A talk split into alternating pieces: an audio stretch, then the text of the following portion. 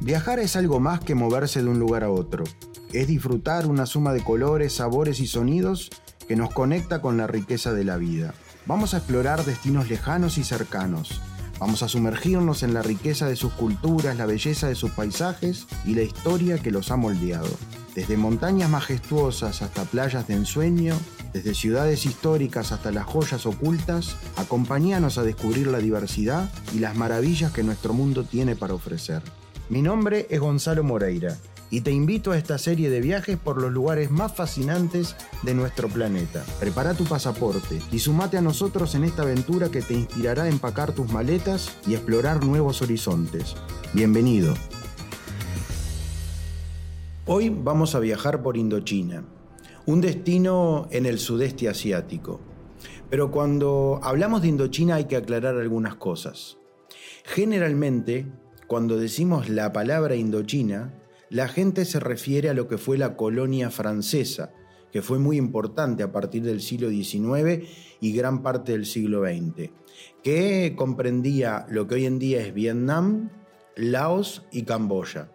Pero en realidad Indochina se refiere a todo el sudeste asiático, a toda la península que está precisamente, como lo dice la palabra, entre India y China.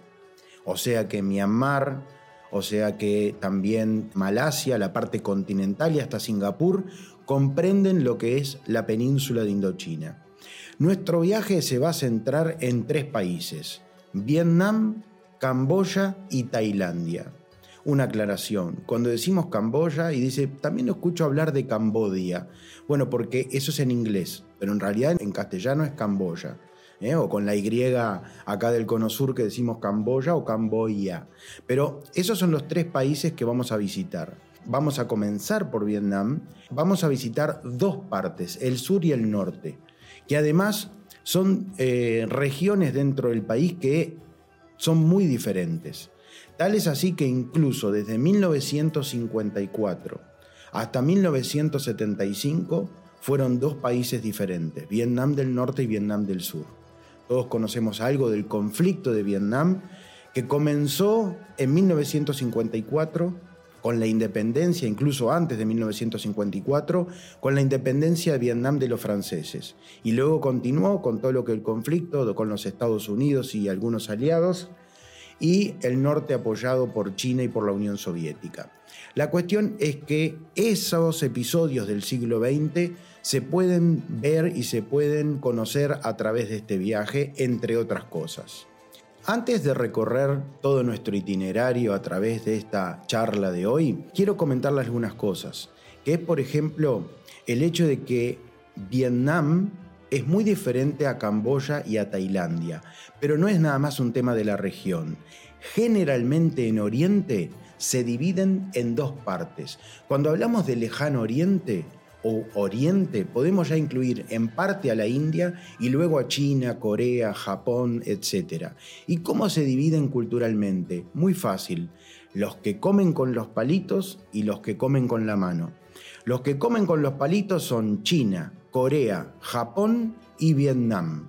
Los que comen con la mano son Camboya, Tailandia, Myanmar y la India. Esto es muy importante porque cuando uno dice Indochina y la influencia de India y de China, uno lo ve la influencia de China claramente los ojos rasgados y la parte étnica de la mayor parte de los habitantes de los vietnamitas, de los camboyanos y de los tailandeses. Cuando la parte de la India ya es más difícil de ver, pero se ve en la monumentalidad y en lo que vamos a ver en Angkor Wat, por ejemplo, en Camboya, lo que vamos a ver en Tailandia, en Chiang Mai y en la propia Bangkok. Quiere decir que grandes civilizaciones de China y de India han pasado por esta región y de ahí que el nombre se llame Indochina. Primero llegamos a la ciudad de Saigón, que en realidad desde 1975 se llama ciudad Ho Chi Minh, el nombre del líder del Vietnam y de Vietnam del Norte que gana la guerra del conflicto de Vietnam. Él muere en el 69, no logra ver eso finalmente, pero se le pone así a la ciudad. Acá vamos a ver en su centro histórico una influencia clara francesa. Vamos a ver una pequeña catedral de Notre Dame, pero muy bonita, la ópera. Nosotros generalmente nos alojamos en el famoso hotel de la prensa, el hotel de los periodistas, que durante el conflicto de Vietnam reportaban para el Washington Post, para el New York Times, para, bueno, el Chicago Tribune y los distintos eh, periódicos del mundo, no solamente de Estados Unidos. Desde Saigón nosotros vamos a hacer dos paseos que son realmente muy importantes y le diría impactantes. Empezamos con los túneles Cuchí en la frontera con Camboya. Vamos a ir a visitar los túneles que utilizó el Viet Minh y los vietnamitas para pelear contra el ejército norteamericano y los vietnamitas que apoyaban al ejército norteamericano durante el conflicto. Ahí vamos a entender lo increíble de la situación y también cómo el ser humano se puede adaptar a una situación increíble como es el hecho de que se tiraban bombas que arrasaban la tierra, arrasaban todo lo que era la vegetación, y entonces por eso se crearon túneles que llegaron a tener más de 300 kilómetros de largo. 300 kilómetros de túneles, algunos de ellos increíblemente por debajo de las propias bases norteamericanas. En esos túneles había trampas, había, había que cocinar. Por ejemplo, qué interesante saber cómo cocinaban. Y ustedes me dirán, ¿por qué era importante? Bueno, primero para alimentarse obviamente, y después porque el humo no podía salir afuera, porque era una manera que fueran detectados. Entonces las hojas del arroz, de la planta del arroz, las humedecían, las pegaban en el techo, iba absorbiendo el humo y lo tiraba de repente a 50, 60, 70 metros de donde realmente ellos estaban. Algunos tenían conexión con ríos o lagos, en fin, una cosa muy interesante de ver lo crudo del conflicto, pero también cómo el ser humano se fue adaptando. En el camino vamos a visitar unos plantíos del caucho el caucho tan importante que fue para Brasil, que fue para Manaos, hasta que los británicos y los franceses se lo llevaron al sudeste asiático y perdió el monopolio de este producto tan importante. Luego vamos a estar yendo hacia el sur de China, miren, del sur de Vietnam. ¿Y por qué dije el sur de China? No fue un error, ahora le voy a explicar. Muchos de nosotros hemos mandado a mucha gente a la parte sur del antiguo imperio chino eso es el delta del río Mekong. Se llama la Cochinchina. Cochinchina es el lugar más al sur, es donde el río Mekong, el río más importante del sudeste asiático, desemboca en el Océano Pacífico. Ese delta plagado de embarcaciones, de casas que viven en el agua o con pilotes de madera que van flotando o que están en esos lugares, jardines increíbles, cultivos, por ejemplo, de la piña, de la naná, que son eh, exquisitos. Las frutas tropicales en el sudeste asiático es de las cosas más ricas que he comido en mi vida. Y ya, que estoy hablando de ellas, digo el rambután, el lichi, el durián, el mangostán, un montón de frutas que son exclusivas de ese lugar y después mango, papaya, que son realmente exquisitos. Saigón es una ciudad moderna hoy en día, comercialmente muy importante, por lo tanto ese mix entre los museos, entre los túneles Cuchí y entre el delta del río Mekong, donde vamos a navegar, vamos a tener un almuerzo muy especial en un jardín este, que está rodeado de aguas y de estos plantíos de, de ananá que comentaba, hacen una visita muy bonita de lo que es el sur de Vietnam. Luego nos vamos al norte, nos vamos a Hanoi y ahí en nuestra propuesta nos alojamos en un hotel emblemático, un hotel de los más lindos que yo conozco, el Sofitel Metropol. Ahí se firmó, entre otras cosas, la independencia de Vietnam del Norte, cuando en 1954 los vietnamitas, en un episodio que los militares de todas partes del mundo lo estudian hasta el día de hoy, que se llamó el episodio de Dien Bien Phu. Dien Bien Phu en 1954 los vietnamitas le dan una paliza a los franceses que ni siquiera el cesto de paracaídas del ejército francés pudo solucionar. Después de un tiempo caen, firman la paz y ahí en 1954 queda dividido por el paralelo 17, donde se encuentra la ciudad de Da Nang, lo que es Vietnam del Norte y Vietnam del Sur. Y eso da inicio a lo que a la postre sea el conflicto entre Vietnam y los Estados Unidos y los apoyos de ambos bandos. Hanoi es la capital y era la capital de todo lo que era la eh, colonia de Indochina, o sea, que era Laos, Camboya y Vietnam. Por lo tanto, ahí está el palacio presidencial del gobernador francés, hay mucha influencia, es el único lugar de Asia que cada 100 metros, cada 200 metros hay un puesto callejero, miren lo que voy a decir le va a causar gracia, hay un puesto callejero vendiendo baguettes. O sea, es el único lugar de Asia que venden pan. Porque si uno va a un restaurante típico en todas partes de Asia, nadie vende pan. Lo que es el acompañamiento es un tazón de arroz. Entonces, eh, en Hanoi se vende pan. Ahí vamos a ver el templo de la literatura, que ahí vemos la influencia de China. Recordemos que acá, en este lugar, los chinos jugaron un rol muy importante. El templo de la literatura es el lugar donde se hacía el examen de oposición y méritos. Para aquellos que escucharon la charla sobre China y si no se las recomiendo escuchar, contamos que el examen de oposición y méritos es algo que viene de la era de Confucio, siglo VI antes de Cristo. En ese lugar nos muestran cómo eran las celdas. A veces había algunos exámenes que demoraban una semana y cómo se paraban para que no se copiaran entre sí. Realmente era un episodio increíble. Además de eso, vamos a ver el teatro de marionetas sobre el agua, un espectáculo bien típico de Vietnam, donde las marionetas están sobre el agua y van haciendo cuentos de distintas leyendas de la historia y de la cultura vietnamita. Pero sin duda uno de los lugares más importantes de nuestro viaje es el crucero por la bahía de Jalón. Halong Bay es una de las nuevas siete maravillas naturales del mundo. Es realmente increíble. Ahí vamos a navegar en un sampan de lujo privado para nuestro grupo, donde vamos a navegar por distintos islotes. Imagínense como si fuera unas colinas, unos promontorios que están salpicando. Tal es así que la leyenda de ellos que dicen, esto es la cola del dragón, forma parte de lo que es el Golfo de Tonkin, la frontera con China desde la isla de Hainan hasta la bahía de Halong Bay. Son decenas, centenas de islotes y algunos de ellos incluso tienen cuevas con estalactitas y estalagmitas. Me acuerdo de uno que es la sorpresa. Tú entras y es chiquitita la puerta y después que entras, la sorpresa es porque adentro puede caber un estadio de fútbol, por ejemplo. Es enorme. Estalactitas, estalagmitas y cuando se unen columnatas, los tres temas de la espeleología que son realmente maravillosos. Además vamos a navegar, vamos a hacer a la mañana temprano clases de tai chi previo a tomar el desayuno. Imagínense en el deck del, del sampan de lujo, cuando tú tenés, vamos a alojarnos ahí, vamos a dormir en el crucero, tenemos una cabina con, con balcón, con vista al mar, y ahí vamos a tener unas clases de tai chi al amanecer, podemos navegar con el kayak, nadar también, tirarnos al agua, en fin, una experiencia muy linda incluye la visita a un pueblo flotante.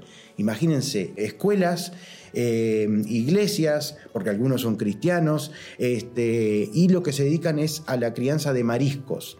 Y viven en el agua. Hay como puentes de madera donde hay perros que van por los puentecitos de madera y van por un lado y por el otro. Es una ciudad pequeña, flotante en la bahía de Halong Bay. Luego de Vietnam nos vamos a Camboya y el cambio es importante. El vietnamita les decía que es de la cultura de los palitos. Eso tiene mucho atrás, no es que solamente la forma de comer, la forma de ser también es diferente.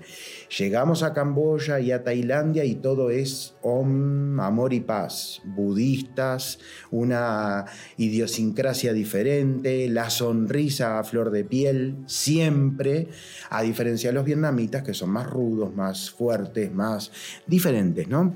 Y en Camboya nos vamos a ir al pueblo de Siem Reap, un pueblo que nació alrededor de uno de los complejos arquitectónicos más importantes de nuestro planeta. Los templos de Angkor Wat, para mi juicio, es una de las maravillas del mundo. No es un templo, es un conjunto de templos que durante muchos siglos quintuplicó en el siglo X, XI, XII, XIII, XIV, quintuplicaba la cantidad de habitantes de Londres y de París juntos.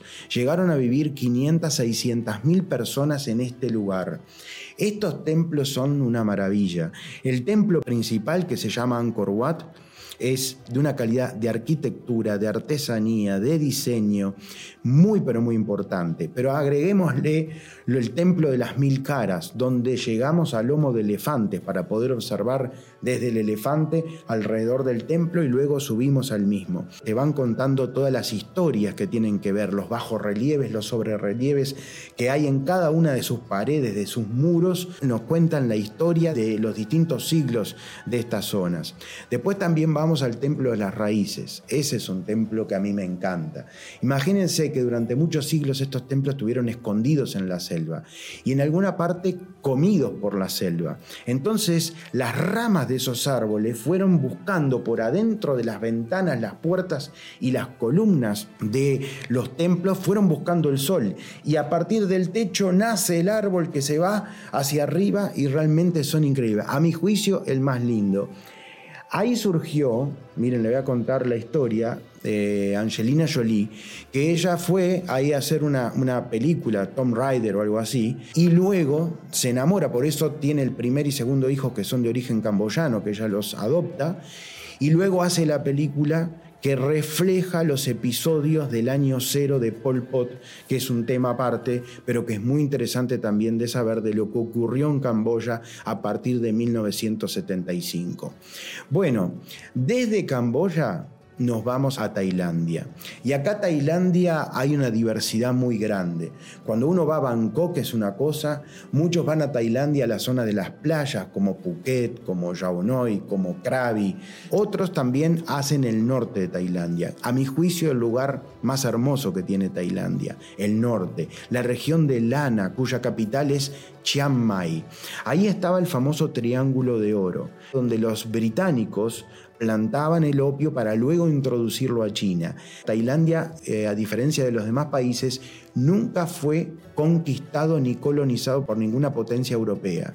Quiere decir, Myanmar perteneció a Gran Bretaña, al Reino Unido, Malasia, al sur de Tailandia, al Reino Unido, Camboya, Laos y Vietnam a Francia. Y bueno, Tailandia siempre fue neutral, incluso, incluso durante la invasión japonesa después del ataque de Pearl Harbor, el 7 de diciembre de 1941, lo que produce el inicio de la Guerra del Pacífico, y rápidamente Japón invade casi todo Asia y Tailandia queda independiente. Tailandia es el antiguo reino de Siam. El reino de Siam, cuya capital era Thonburi, que luego se comenzó a llamar Bangkok. Yo escucho mensajes que la gente dice Bangkok. No, no, Bangkok pintaba. Bangkok es la capital de Tailandia. En el norte, Chiang Mai, les decía, ¿por qué es tan especial? Porque étnicamente y su gente es completamente diferente al resto. Ahí tuve la oportunidad de ver a las mujeres cuello de jirafa. Las mujeres cuello de jirafa, que han sido portadas de National Geographic, de muchos documentales, no, es que se les alarga el cuello, como muchas veces siento decir, no. Lo que hace es que se le vencen los hombros, se le caen los hombros, y por eso da la impresión de que el cuello es más largo, pero no es así. Llegan a llevar entre el cuello, entre los brazos y debajo de las rodillas hasta 12 kilos. Y la persona que eh, realiza el trabajo tiene que ser un especialista, calor, frío y en el mismo momento se lo va dando. No es un aro arriba del otro, es un solo como pieza que se va torneando hasta que se va a lo que es el, el tamaño del cuello de la persona. Supuestamente es un síntoma de belleza y por eso, eso ellas lo hacen así. Otra de las experiencias que tenemos aquí en Chiang es la visita de los elefantes, pero no es una visita común. Vamos a convivir un día con los elefantes. Vamos a bañarlos, darles de comer, vamos a aprender de qué se trata. El elefante en el sudeste asiático y en India está domesticado. El elefante asiático es mucho más chico que el elefante africano. Y un detalle no menor, ¿cómo nos damos cuenta cuando el elefante es de África o es de Asia? Pues muy fácil. Las orejas tienen el tamaño y el contorno del mapa del continente. Los elefantes africanos tienen el contorno de África. Los elefantes asiáticos el contorno de Asia. Creer o reventar, pero ustedes lo pueden comprobar. Es así que se identifica, además del tamaño que los africanos son mucho más grandes. De ahí nos vamos hacia Bangkok. La capital de Tailandia. Bueno, es una ciudad que realmente es vibrante. Bangkok se modernizó, eh, tiene monorrieles, eh, un aeropuerto espectacular, una compañía aérea de primer nivel, eh, es una ciudad de millones de habitantes.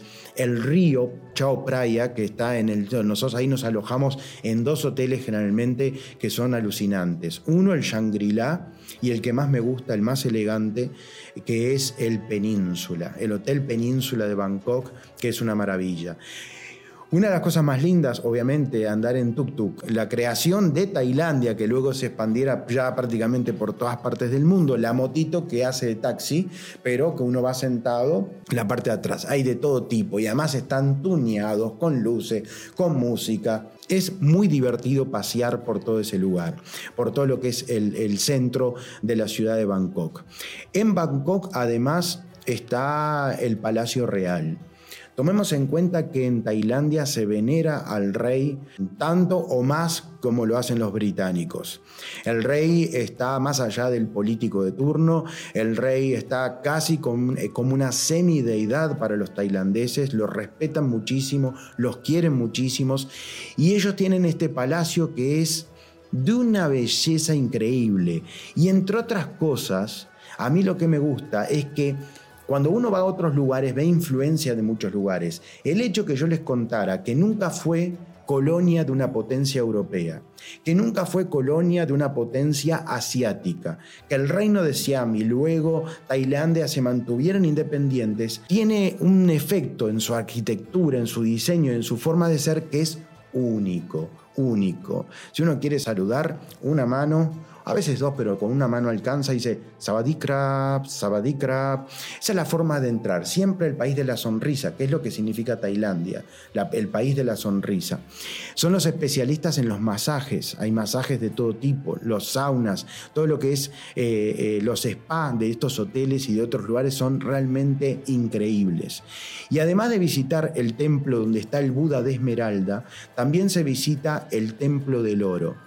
Imagínense en el centro de Tailandia había un Buda, muy lindo, este, bastante grande, y un día un rayo lo partió y cuando lo parte se dan cuenta que adentro había un Buda de oro macizo, bastante grande, muy grande, se hizo un templo y se está venerando en el centro de Bangkok. Y el tercer templo muy interesante que vamos a visitar en Bangkok es el templo del Buda recostado. Un Buda recostado donde en la planta de los pies indica lo que hoy conocemos como la reflexología, entre otras cosas, el masaje en la planta de los pies que puede solucionar los problemas del resto del cuerpo. Por lo tanto, una experiencia realmente única. Y hablando de experiencias únicas, uno de los paseos más increíbles. Acá no es fantástico, ni maravilloso, ni ningún otro objetivo. Es increíble. La famosa estación de tren donde hay que recoger todo y subir todo en el momento que pasa el tren. Mae Klong se llama. Imagínense una vía de tren y a los 3 centímetros de la vía de tren frutas, verduras, artesanías, esto, lo otro, en los horarios, pero va anunciando y cuando hace el silbato del tren empiezan con una, ya tienen como unos hilos, todos, clink, clink, clink, ponen todos los toldos este, controlados, porque si no el tren se los lleva puesto, sacan otras cosas que tienen ahí puestas y dejan la parte que está porque el tren pasa por arriba de las frutas y de las verduras y no lo toca porque está a la altura de la vía. Eso es muy interesante. Tenés que sacar la foto medio de costado porque si sacás la cabeza no contás el cuento. Aunque no va rápido el tren, hay que decir las cosas como son. ¿no? Imposible que haya un accidente. Y por otro lado, eh, el mercado flotante de Damuen Saduak. Eso para mí es eh, la imagen perfecta del sudeste asiático. Imagínense canales, nosotros vamos a tomar unas lanchas rápidas con motor fuera de borda que nos llevan rápidamente por los canales, atravesando todo un poco, este, casas, templos de, con una vegetación muy frondosa, hasta llegar al mercado. Y el mercado se da temprano a la mañana la venta de frutas tropicales, de verduras, de todo un poco. Canoas inmensas donde vienen y ellos, o botes, ¿no? Y vienen y, incluso van cocinando y van vendiendo, etcétera, todo. Las señoras con sombreros y con cosas en la la cabeza. Es tan divertido, es tan interesante de conocer que le da un cierre perfecto a lo que es nuestra visita de Bangkok, que tiene esa, esa, esa cosa que a mí me gusta mucho en Asia, que todo el itinerario que estuve contando lo tiene. La, el cambio entre el lujo de los hoteles con lo que uno visita en algunos lugares y esa mezcla de cosas y de sonidos, etcétera, que es increíble. Por ejemplo, en Vietnam, qué interesante saber, 92 millones de personas en un territorio que es un poco más grande que Uruguay, que tiene 175 mil kilómetros cuadrados, o sea, no, y nosotros tenemos 3 millones, por ejemplo, los uruguayos, y hay 85 millones de motocicletas, 85 millones de motos. Para cruzar una calle en Vietnam, uno tiene que ir un paso y se queda, un paso y se queda. Nunca vayas para atrás, ellos nunca te van a tocar. Lo ideal es encontrar un local e ir con él y hace lo que hace él. Porque si vos querés esperar que nadie pase, está frito, puedes esperar un mes y medio y no podés cruzar la calle. Entonces, este tipo de cosas se dan en todo el sudeste asiático. ¿eh? Entre los colores, la, gente sana, la alegría de la gente, los templos, la geografía humana y física del lugar, lo que es la temperatura. Vamos en épocas donde la temperatura es eh, eh, templada, calurosa, no vamos ni en la época de lluvia ni en la época de los grandes calores que con la humedad se hace complicado disfrutar el lugar.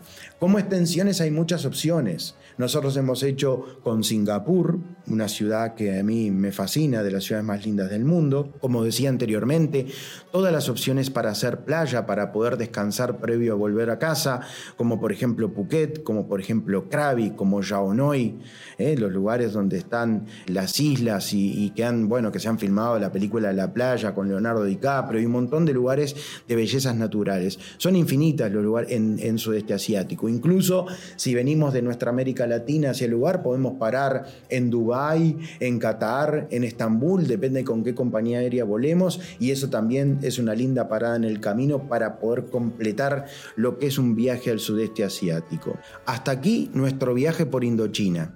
Si nos están escuchando en nuestro podcast, recuerden que nos pueden seguir también en nuestro canal de YouTube. Suscríbete. Nos vemos la próxima con otra aventura por el mundo.